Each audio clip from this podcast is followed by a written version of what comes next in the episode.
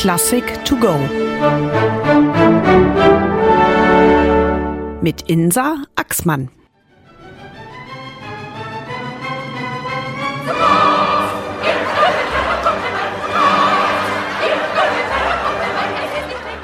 Das muss man sich mal vorstellen. Die feine Gesellschaft lacht und applaudiert stürmisch um die Wette. Die Stimmung ist ausgelassen und überdreht. Das Publikum ist begeistert. Kein Wunder, denn das, was auf der Bühne zu sehen ist, gab es in noch keinem Theater.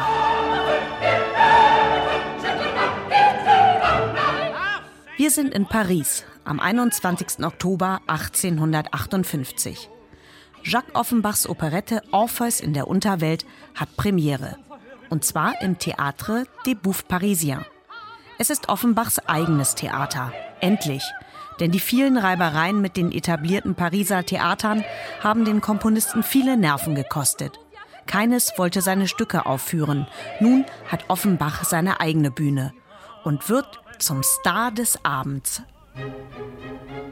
Offenbach schafft eine einmalige Mischung aus Opernmusik, Gesellschaftssatire, mitreißendem Pariser Modetanz und Parodie des klassischen Theaters.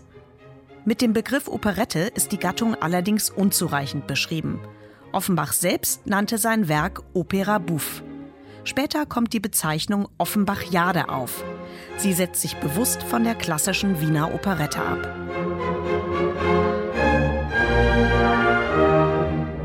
Offenbachs schillerndes Stück ist eine groß angelegte Persiflage auf die griechische Sage von Orpheus und Eurydike. Nichts erinnert hier an vergangene Vertonungen der ehrfürchtigen Mythenwelt. Ganz im Gegenteil.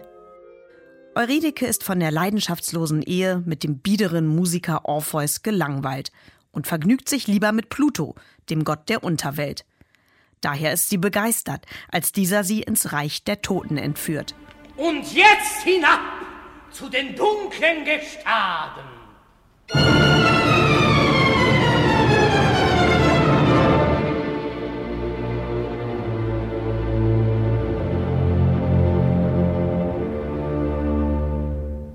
Und auch Orpheus kann sein Glück kaum fassen. Kann er sich doch jetzt in Ruhe seinen nebenehelichen Liebschaften widmen.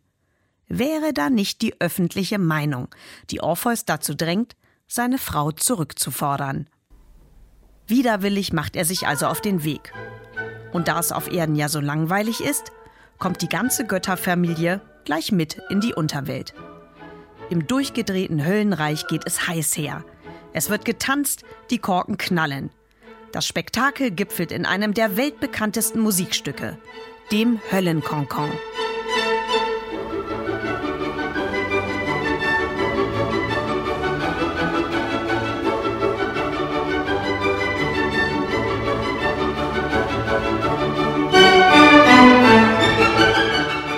Am Ende verliert Orpheus, ganz zu seiner Zufriedenheit, Eurydike ein zweites Mal.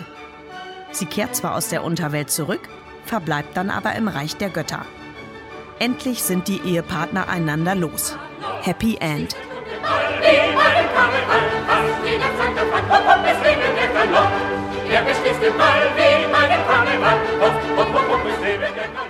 Offenbach nimmt mit seinem Orpheus nicht nur die wohlhabende Pariser Gesellschaft auf die Schippe, indem er die Doppelmoral der Schönen und Reichen karikiert, sogar Kaiser Napoleon III. bekommt sein Fett weg. Er findet sich in der Rolle des liebestollen obersten Gottes Jupiter wieder. Zum Glück nahm Napoleon Offenbach die Anspielung nicht übel. Er war begeistert von dem schillernden Spektakel.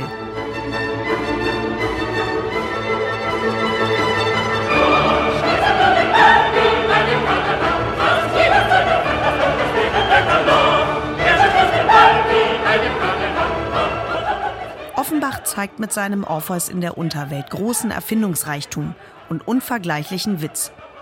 Es darf über gelangweilte Ehen gelacht werden, über verkorkste Götter und eine feiersüchtige Unterwelt.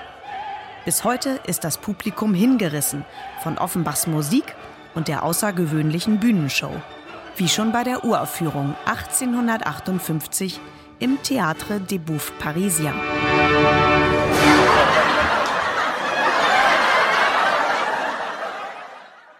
Eine digitale Werkeinführung des Norddeutschen Rundfunks. Weitere Folgen finden Sie unter ndr.de-classic to go und überall dort, wo Sie Podcasts abonnieren.